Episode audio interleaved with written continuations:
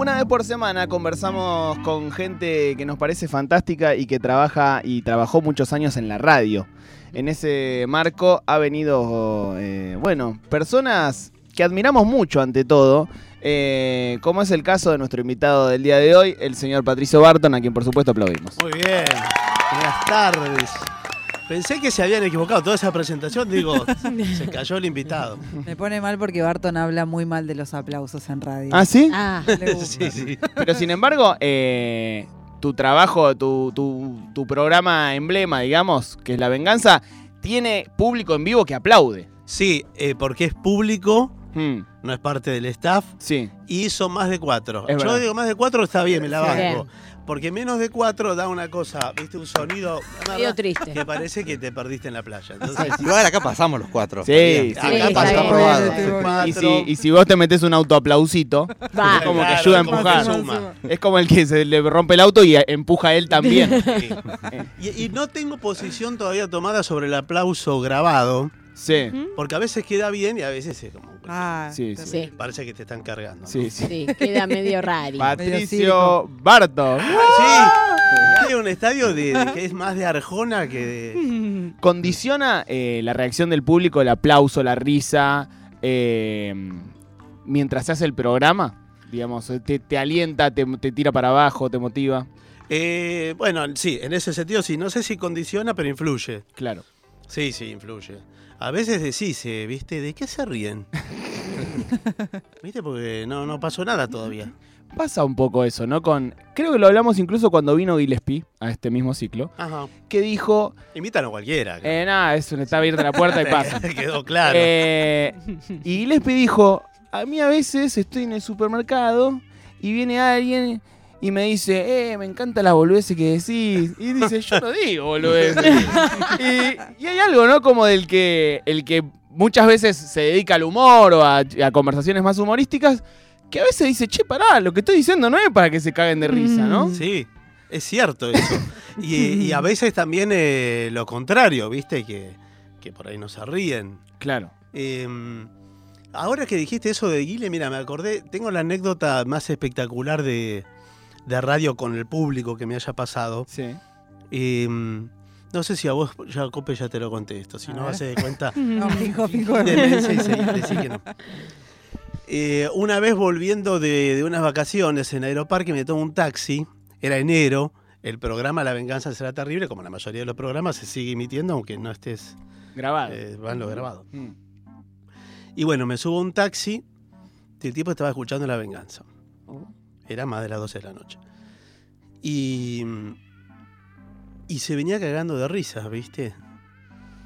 Y yo lo miraba, nada, nada, nada. Y el tipo en un momento me dice, qué hijos de puta. que-". y le digo, sí, son buenísimos. y nada, nunca le dije nada. Llegué a mi casa, todo, y fue, eh, me encantó ese, ese momento. Es como que lo tengo como el emblema del oyente, ¿viste? Claro. el oyente en estado puro, pude ver eh, en qué lugares se reía, sus reacciones, lo iba como estudiando minuciosamente en- durante el viaje. ¿Te dio cierto nervio?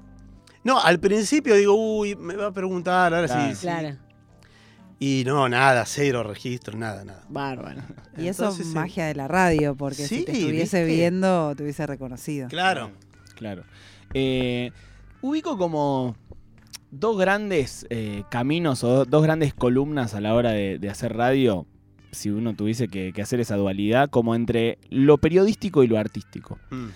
Eh, me da la sensación de que en algo, eh, en- o ahora algo más, hay una búsqueda como de, de unir esos dos caminos, de unir lo, lo periodístico y lo artístico. Sí, la verdad que mm, yo me considero en esa, en esa zanja, en esa zanja del medio. En el bulevar. Sí, en En el la bulevar. amplia la- la avenida del zanja fue- Pobre me corrige. pero- bueno, perdón, en el bulevar. Y vino, vino Barton y dijo que él está en la, La zanja. zanja, y no. yo no, no te quiero ver más. Este che. de Villa de Lina y Tigre, qué sé yo, toda la cosa que dice. Bueno, este. Sí, me considero de ese lugar, en esa, en esa mixtura. Es medio lo que me sale. Casi que no es que me lo propongo. Mm. Pero sí, me, me embolan los eh, productos periodísticos, estrictamente periodísticos, que además cada vez son menos periodísticos Sí. en términos clásicos. Y, y los programas artísticos que, bueno, me pueden gustar, sí, pero que no tengan un pie en la realidad, es como que eso em, no es el talle que mejor me va. Pese a que la venganza tiene mucho de eso, ¿no? Sí. Pero igual surfea a veces. Sí. No es la estricta actualidad, pero sí es lo contemporáneo. Claro, se cuela un poquito. Se filtra. ¿Y Sí. qué tan importante es que no te embole, digamos? ¿Qué tan importante es que te divierta lo que estás haciendo? Y e- es muy importante. Es muy, más que no sé si que me divierta, sino que, que no me dé vergüenza. Ah, Eh, hay cosas que me han dado vergüenza. eh, estar en una mesa de la radio y decir, bueno, espero que no esté escuchando nadie. Pero que ¿cómo en muchos casos era cierto. ¿Pero qué podía darte Claro. vergüenza? Eh, todo, hay cosas, eh, bueno, hay cosas estrictamente de contenido. Y hay otras que me ponen nervioso y yo ya las silencio porque me reconozco un poco maníaco de, de la radio, de que toquen los micrófonos o hablan para el otro lado, ¿viste?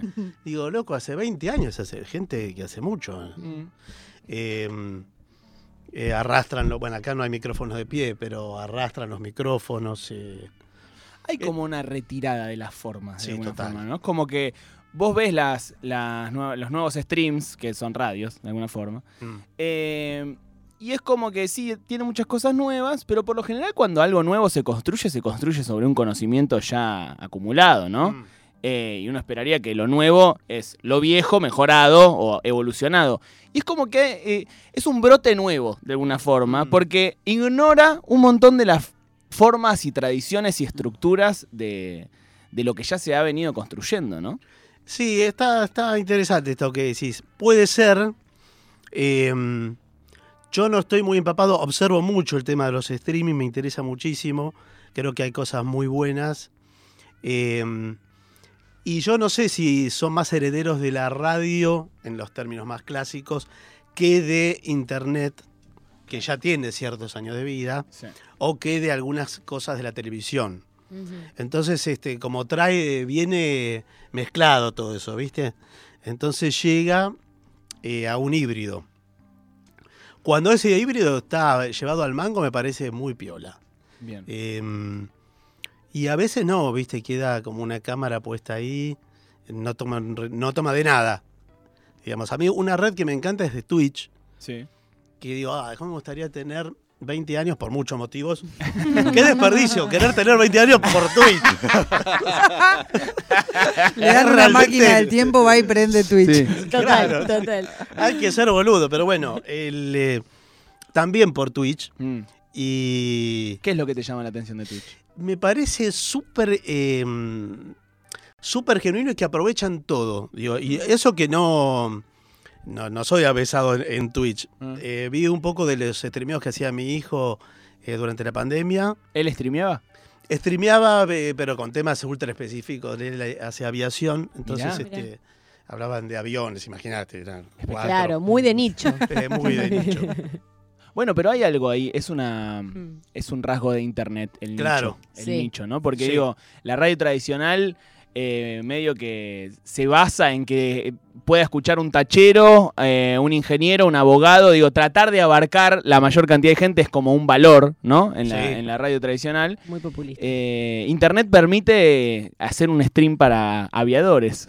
Es genial. Entonces yo digo, yo me veo en mí, el Barton, digamos, de los 20 años, seguro estaría haciendo streaming, pero seguro. eh, en ¿Y de qué Twitch te estaría en todo. imaginas que hablarías en Twitch? De esto mismo, lo que pasa que sabría hacerlo. ¿Qué estabas Y me- y haciendo me- a los me 20 darían años? bola, ¿eh? ¿Qué estabas haciendo a los 20 años, Barton? Y a los 20 estaba haciendo una revista eh, con un amigo. De, ya en el colegio hacíamos una revista que la hacía, cuando digo la hacíamos, la hacíamos por completo. La, eh, la escribíamos, hacíamos el diseño con letra set, que tendría que explicar qué es, unas letras que se pegaban una por una. Wow. Con una Guau. planchita, eh, con eso hacíamos los títulos. Una especie de prensa, ¿no? Una... Eh, era como un. como un eran stickers Sí. pero que le pasaba, se- venían en una plancha, entonces vos la apoyabas y pasabas sobre la letra y pegaba- quedaba pegada la letra, el original. Wow. Eso para los títulos y, y después lo otro era máquina de escribir. ¿Cómo se llamaba? Letra set. Ah, letra- no, la revista. La revista se llamaba, me da vergüenza decirlo, pero se llamaba El Cambio Wow. y decía una propuesta joven para problemas viejos. Ay, me encantaría Twitch, recuperarla. Por es eso cuando me enojo con los pendejos por algo digo, acordate que vos hiciste el cambio, una propuesta joven para y dejate de hinchar las bolas, ¿viste? Pero ¿y de qué escribían ahí? Esa era del colegio, hacíamos eh, de, de lo que, la verdad, de cualquier cosa, Bien. de cualquier cosa. Era una especie de, una revista, un magazine. Y, y después ya enseguida, eh, cuando terminé el colegio, ya estaba estudiando en comunicación y ahí estaba, ahí empecé con la radio en la tribu. Mm. se estaba por abrir una radio, decían, y bueno, resultó que era FM La Tribu. Eh, empezó en un departamento en la calle Gascón, creo que era, o Medrano, en un piso 14, eh, clandestino, porque no decíamos que, era, que ahí había una radio, o sea, era ir. Imagínense que las radios estas eran, se les decía truchas, Sí, y además eran ilegales, clandestinas se les decía. claro. Esto en democracia. Es democracia, sí, sí. Sí, sí. Y bueno, la, estaba forrada, por supuesto, con las cosas de huevo, los naples de huevo. Y los pies de micrófonos eran botellas de ginebra. Eh, ya había goteras. ah, pero eso fue muy formador. Digamos, eh, era la, esa época, te estoy hablando, el año eh, último tiempo de Alfonsín, principio de Menem. Y todos estábamos en una. La carrera de comunicación recién empezaba. Entonces todo, hacía todo. Estaba en teatro, hacía radio, había hecho la revista. eh, Y hay algo ahí de, de la falta, eh, viste, siempre se dice como que la falta también hace lo- a lo artístico, ¿no? Como que el, el artista hace con, con lo que no tiene también de alguna forma. sí. Eh, y hay algo de eso que es necesario como para formarte, aunque sea. No sé, a veces se pondera demasiado, ¿viste? Eso, la Bien. falta de. Sí. Mm. Y dice, ay, porque yo me hice bajo. Bueno, mirá, y no aprendiste nada, porque si después te dan el super estudio. Yo una vez tengo, un- tuve un profe, en, eh, también estudiaba producción de televisión, Sí. y hay un, profe- un profesor que era productor histórico de Canal 13, Roberto Monfort, del clásico Canal 13, y siempre nos decía, bueno, ustedes se tienen que arreglar para hacer programas con lo que tengan Mm. pero siempre tiene que tener en la cabeza algo que yo te diga, mira, tenés todos los recursos del mundo, pero, lo que- pero todos, ¿eh? Lo que se te ocurra. Y tenés que tener en la cabeza qué vas a hacer con eso. Muy bueno. Mm. Porque siempre se piensa a la inversa, ¿no? Como Claro. siempre es un programa que se puede hacer con lo menos posible. Sí, Y está bueno como tener en la cabeza, bueno, y si tenemos todo, ¿qué vamos a hacer? claro. Eh, permitirse volar un poco, ¿no? También en todos los órdenes eso, ¿viste? Sí. Porque en la vida te acostumbras tanto a vivir adaptado, Sí. que es como vivimos. Bueno, me adapto a esto, me adapto. Resulta que te vas adaptando, en vez de desplegarte como un origami, te replegas permanentemente. Y bueno, y cada uno vive en su baldosa, cada vez más adaptado. Ahora, si te adaptás demasiado a eso, eh, empezás a creer que esa es la regla. Claro. Que la regla es hacer con lo que tenés. No, la regla no es hacer con lo que tenés, es tener otra cosa para poder desplegar. Y mm, al encontrarnos en el, en el escenario de medios que, nos encontramos ahora, ¿no? Digo, yo medio que lle- llegué en esta situación a los medios de comunicación, ya siendo un poco lo que son hoy, quizás un poco mejor, un poco peor, pero un poco ya lo que son hoy, hace un par de años.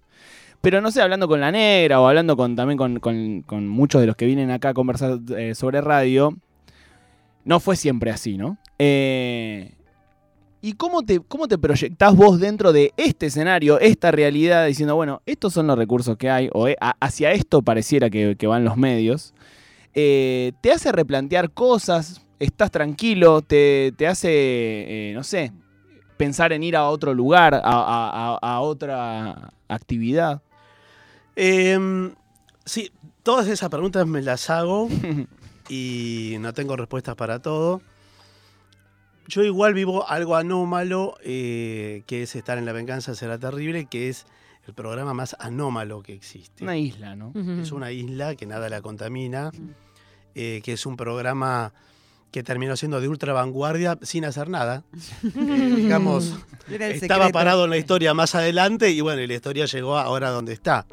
Em, pero el, el- el streameo no es novedad Mm. para lo que podría ser la venganza. Eh, radio con público, música en vivo, eh, improvisación. Em, entonces, eso me da como una falsa percepción por ahí de- del medio. Pero de todos modos, sí, ahora que me pega más el, eh, el viejazo profesional, digo, qué sé yo, viste, por ahí estoy mandándome una, una de más. Lo veo, por ejemplo, no quiero dar nombre porque tendría que mencionar a Tinelli, pero... y vi una cosa como medio patética, ¿no? De, de algo que ya no es. Hmm. Como que, viste que dicen envejecido mal. Sí. No hablo del Tinelli persona, digo No, como no, No, producto. Sí, sí, hablábamos de que alguien decía Tinelli está tratando de superar haber sido Tinelli todavía. Bueno, Esa una- es la sensación, Claro. sí, sí, Viste una cosa así. sí. Por supuesto, salvando las enormes distancias, todos tenemos una adaptabilidad, pero me parece que tiene que ver más con la edad de, con la vida Hmm. que con la actividad profesional. Esta actividad cambia todo el tiempo. Y esto que yo estoy diciendo ahora, quizás se lo pude haber escuchado a, eh, a mm, Badía Sí. eh, cuando yo tenía 25 años, ¿viste? Em, pero sí me hago esas preguntas, a veces digo, che, yo podría hacer algo en casa, digo, o es medio, viste, un patético que hace, que streamea estando grande. También hablando de lo de, de lo de Tinelli, de nuevo, no, no por, por hablar de él como persona, sino e- este fenómeno de que haya vuelto a la tele y lo que sea. También hace unos días hablábamos de que es un poco liberador, ¿no? Que el Tinelli, el, el- el más poronga de los medios, no sé qué, ahora está en esta que es, está de capa caída. Y es como decir, bueno, si Tinelli está de capa caída, ¿quién no puede estar de capa caída? Es medio liberador también, ¿no? Como que te saca un poco el, eh, el estrés o la exigencia, ¿no? Sí, por la negativa esa, ¿no? O sea, bueno, están todos hechos mierda. Eh, No lo, puedo empeorar. lo escuchaba a Nero Dolina en su caja negra, creo, que dice algo que a mí me quedó muy eh, marcado, y es que hay, no me acuerdo si en la caja negra o en el método, da igual. Eh, dice que hay momentos de la historia en donde la magia está más en el arte y que ahora es un momento de la historia en donde esa magia está más en la ciencia. Que, que el arte no es- está menos mágico, de alguna forma, y que esa, esa cosa mágica que te asombra y que te conmueve, no sé qué, está más en lo, en lo científico. ¿Te conmueven cosas que, que tengan que ver con lo artístico al día de hoy? Cosas nuevas, ¿no? Eh, o... Eh, sí, menos te podría decir. Hmm. Sí, pero eh, sí, por ejemplo, con la música puede ser que escucho algo que me, me llega más. Eh, también uno aprende eh, mal a ver los piolines del asunto, ¿viste? Eh, pero sí, lo, eh, lo artístico en términos generales, sí, sigue habiendo lugares que, que me conmueven. Pero no sé si es que uno está, eh, está menos predispuesto para recibirlo. ¿no? Hay menos tiempo también para todo eso. Sí, estoy, eh, me siento aturdido, digo como rasgos que me parece que son de época. Hmm. eh, ¿no? el, el aturdimiento es uno, eh, la incertidumbre lo otro, el miedo, el pánico, creo que toda la gente está eh, movida por el miedo. Si algo lo mueve es el miedo, ¿no? En general. Em, y todo eso conspira mucho para ¿Qué? disfrutar. ¿Qué es lo particular de, de esta época para generar todo eso? Porque digo, uno piensa en el, en el pasado de Argentina y fue sí. siempre Mm. fue tembloroso, complicado, ten- de- con tensiones, digo. Pero sin embargo, hablas con mucha gente que ha vivido mu- muchos de esos años y, y destacan que este es un momento bien complicado, ¿no? Sí. Como, ¿qué tiene esta época? Yo no sé si una cosa es lo de la Argentina particular y otra que me parece que ya es global. Claro. Hmm. Y a mí me parece que le- la gran marca de época es eh, esto, ¿no? Lo de los celulares. Sí. Hmm. Que, mm, bueno, ya lo dije al- también en, en el destape Semana esto, pero eh, yo realmente creo que salió mal lo de Sí. los celulares. Eh, definitivamente salió mal y está haciendo muchísimo daño. Eh, todos decimos, no, pero yo lo uso. Sí, sí, por supuesto, ya es parte de, de la vida. Mm. Pero mm, hay una deshumanización ahí porque hay una noción de tiempo que no es la humana, eh, una noción también de corporalidad que no es la humana. Mm. Entonces todo eso eh, empieza a impregnar eh, en todas partes, ¿viste? Y una cosa que las cosas no empiezan ni terminan. Esto está en el discurso diario, trasladado al artístico, por ejemplo, ¿no? Eh, difícil hacer, digamos, productos que empiecen y terminen. Esta, la maratón de las series, el co- nada empieza ni termina, todo es, es un flujo permanente. Mm. Eh, y se vive así, como sin, sin principio ni fin. Eh, entonces es igual, es un fluido. Esto que tiene encima toda la apariencia, una apariencia copada lo fluido, ¿no? Sí, sí. Dice, qué bueno, fluye, fluye. Sí, No, de- pará, democratiza la información. Democratiza, es horizontal. Sí, sí. Y, y resulta que es un río revuelto en donde no podés distinguir eh, matices, en donde no podés esperar que algo termine o planificar algo para que empiece, proyectar con plazos determinados, eh, ver, distinguir lo muerto de lo vivo en todos los órdenes. Lo no solo real con de lo falso, ¿no? Sí. Hablar de lo falso. Eh, todo eso son marcas de época, pero que no tienen que ver solo con la Argentina. No, no. Y, y a veces no sé si, porque digo, no, serás vos que ves con los ojos de un tipo que tiene 54 años. Eh, pero me parece que no, que es algo más que eso. También llevándolo a, lo del celular, pienso, por ejemplo, 2001, un, una época muy complicada de este país, pero que si vos apagabas la televisión y te ponías a escuchar música en el living de tu casa, de repente cortabas tres horas con la desidia. Sí. Acá es como que es no para. Todo el tiempo, todo el tiempo, mi ley, mi ley, mi ley, mi ley, La desidia va a vos. Sí, hay como una, eh, una canilla que nunca se cierra. Y no de- podés, no te podés imaginar otra cosa. Menos mal que trajiste el 2001 Mm. porque te voy a contar una anécdota que es exactamente eso.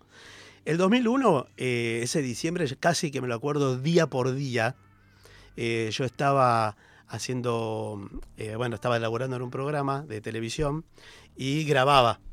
El día del 20 de diciembre yo estaba en la casa de Miguel Bonazo y estuve todo el día con él sobre nada, era un documental que hacíamos eh, sobre la prensa de Montonero, nada que ver, ¿viste? En cualquier otra, En otra cosa. página. Cuando, cuando fue el, el, eh, 31 de diciembre, para ese fin de año, me fui en carpa eh, al sur. Y nos fuimos, nada, con el país incendiado, con eh, Rodríguez A presidente. era en. Me fui. Totalmente desconectados en carpa con, eh, con Lecop, con patacones, eh, viendo, algunos te lo aceptaban, otros no, los patacones eran de la provincia de Buenos Aires, o sea, en el sur no los aceptaban. Y cuando poner pasaron 5, 6, 7 días, y como volvimos a la civilización, habíamos ido a San Martín de los Andes a hacer compras, y eh, escuché que decían Dualde, Dualde. Digo, che, están diciendo algo de Dualde. y de pronto digo, ¿no será presidente Dualde? Me pareció escuchar algo así. No, no, bueno, fuimos y no nos habíamos enterado de nada. Wow. Y te digo yo que estoy, también en esa época estaba conectado, informado. Era esperar a que llegara el diario, eh, si ibas a algún lugar que no fuera a estar en el bosque. Mm. Y, y esos días que vimos, un lago, una montaña, o sea, la vida transcurre. Sí. Esas calles paralelas, que en verdad son centrales de la vida, eh, yo eh, trato de traerlas, trato de ir, pero también trato de traerlas siempre. Eh, me pasa un poco luego de las PASO, en donde la, posibilidad de que, de que gane Milei es, es bastante grande. que yo digo un poco en joda, un poco en verdad. Argentina va a seguir existiendo, ¿no? Es como que hay una sensación, y creo que el celular tiene mucho que ver con como que va a explotar todo, no, no, no, no se va a poder vivir directamente. Y digo, bueno, los lagos siguen existiendo, ¿no? Como Sí. que esos, esos descansos en el río revuelto, uno los puede seguir, los va a poder seguir encontrando cada tanto. La vida será más complicada, habrá que salir a la calle, habrá que hacer cosas, pero digo, esos descansitos van a seguir estando, ¿no? Siempre Y estuvieron. Tiene que estar. Yo tenía una, una eh, eh, idea ahora que recordando cosas, uno tiene boludeces de proyectos que nunca hace. Pero en un momento pensaba en un noticiero Mm. Que Pablo y Pablo a todo ritmo, pero que frenara en determinado momento con las cámaras de. Viste que hay cámaras en las reservas naturales o cámaras que siguen animales, que están en madrigueras. Sí. eh, son cámaras de investigación. Sí. Hay un sitio de internet que tiene estas cámaras, que ahora no me acuerdo el nombre, y están abiertas, vos podés tomar esa señal. Entonces, dar los. eh, yo lo hago en Instagram, pongo 20 segundos en la vida, a veces eh, grabo escena de la vida. 20 segundos cámara fija de otra cosa, Mm. de un hielo que ahora está flotando en el Atlántico Sur. Sí, sí, sí. Uno mirás cada boludez en internet. sí, ¿Por qué no sí. vas a mirar un hielo flotando 20 segundos en el Atlántico Sí. Sur ahora? Hay algo de la dificultad de parar a pensar, ¿no? Como que De todo te lleva puesto. ¿Sabes qué? Un ejercicio también para eso, eh, hay mucho, ¿no? No soy gurú de nada, cuando te parece que el tipo viene Mm. relajado. Yo vivo más loco que todos. Hoy el doctor Barton a presentar su libro. Sí. cómo Segunda estar más tranquilos. Hielo flotando en algún lugar. empiezo a hacer la venganza, sí. Ah, Empiezo a ser un doctor. No. El, eh, pero mirar em, con compromiso a un animal a la cara. Con un compromiso Mm. verdadero. Mm. Y sostener ese vínculo te baja. Sí. Te baja. Como mirar a un bebé humano. Mirarlo entregado a la cara eh, te conecta en otro lugar. Si venís muy loco, tenés un perro o algo, vos miralo pero sin... No, no, no, no. Porque el perro decir, qué boludo es mi dueño. Que todo el tiempo me hace estas cosas. Decís, loco, mi vida es en serio. ¿Qué te estás haciendo esto? Es Sí, sí. patético. A mí me da mucha pena la gente que va y le levanta la caca al perro en la ciudad. Y digo, ¿quién mirará al perro? ¿Viste la visión de la mujer que pone capuzoto del tipo sí. que baila, que es un Mm. tarado? Sí. Yo me, me imagino al perro, eh, visión de dueño, esa visión, ¿viste? Viene con la caca en la mano. ¿Y encontrás eh, en actividades eh, ese descanso? No sé, Sí. hacer deporte o eh, dibujar, lo que sea. Ahora eh, todo lo que es jardinería. Estoy, Ah, qué bueno. estoy diciendo todas cosas que son de viejo, ¿no? Pero este, No, no, a mí me No. encanta. eh, O sea, yo estoy O sea, somos 100%, gente vieja. estoy 100 con Sí. vos en todo. La jardinería es muy lindo, es Sí, muy muy, linda. muy, muy en esa y ya a niveles contra mi cuerpo, porque sí, hay días que por ahí estoy de- las manos hechas pelota o me duele la espalda. Eh, en un fin de semana por ahí me pasé hace poco, eh, pasé como ocho horas rastrillando toda una parte, de que desmalezando un. Nada, porque mi jardín da lindero con un baldío, digamos. Mm. Eso. Estoy con las lombrices, digo, mis lombrices no comieron. oh, tengo que comer una banana para que la lombriz coma su cáscara. ¿Sentís Eh. en eso también que, que se traslada por ahí a la radio de ahora, más allá del streaming y las cámaras, ¿no? Como que antes siento que había, no sé, escuchabas un programa de radio y había cierto compromiso con escuchar ese programa de radio. Y hoy por ahí hay una lógica más de, bueno, no sé, un día te pones un streaming, el martes te pones otra cosa, no sabes ni quién está hablando, ¿no? Como una cosa medio caótica. ¿Sentís que hay algo de, de este debate de si la radio muere o no muere que, que se puede aclarar acá y ahora? Mirá, antes que nada, la radio no va a morir, nos vamos a morir todos nosotros y la radio va a estar ahí, eh, se llamará como se llame. Mm. eh, toleró todo los, el híbrido, pero eh, sí, no sé si hay un compromiso. La radio también sirvió como compañía mucho tiempo, ¿eh? Para escuchar, la tenías ahí y la rea gritaba, hablaba fuerte, pero no es que estabas totalmente eh, comprometido en eso. Pero sí para los que hacemos radio, para la actividad profesional de radio, el gran desafío es ese, porque eh, también más o menos en las mesas uno está en cualquier otra cosa, todos están las computadoras, eh, en las mesas de la radio. Eh, por suerte en este estudio no hay, eh, Sí, hay. ¿Qué? No, teles. eh, Ah. teles, tele- No. canales Ah, de no. noticias. No, no. Bueno, esa tele que está ahí atrás tuyo, pero y Esto es nosotros. un monitor, sí. Sí, sí. pero Bueno, puede- pero sí en podemos a veces ponemos fulbo. Sí. Bueno, eso sí.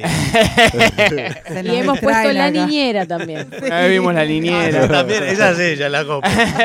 la verdad que sí. Quizás no sé si vos eh, sos No, ese palo. empecé vos- a ver la niñera por Lía. Ah, sí, sí. No, bueno, pero acá de golpe ponen Belgrano, no sé. Ah, ni- o el Lo Manchester perdemos a. Mati, lo ¿Vos sos de perdemos Belgrano? Yo soy Belgrano. Sí. Ah, Yo les tengo respeto por, por aquella tarde. Por carácter transitivo. Eh, Barton, tenemos aquí el quinichín. Es una Sí. mezcla entre la quiniera y el ichín Qué que bueno. tiene este programa. Le se lo hacemos a todos los invitados.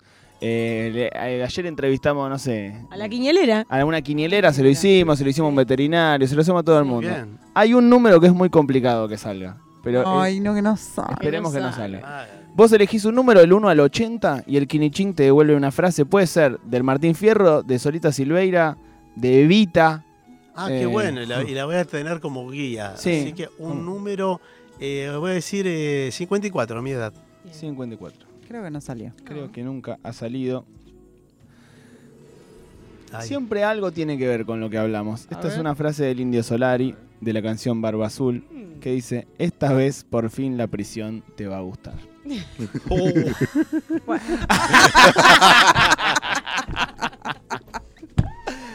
Gracias por venir, Barton. Ay, no, un placer estar aquí con ustedes. Patricio Barton ha pasado por nuestras charlas, nuestras conversaciones sobre radio aquí en Ayúdame Loco, que sigue hasta las 6 de la tarde.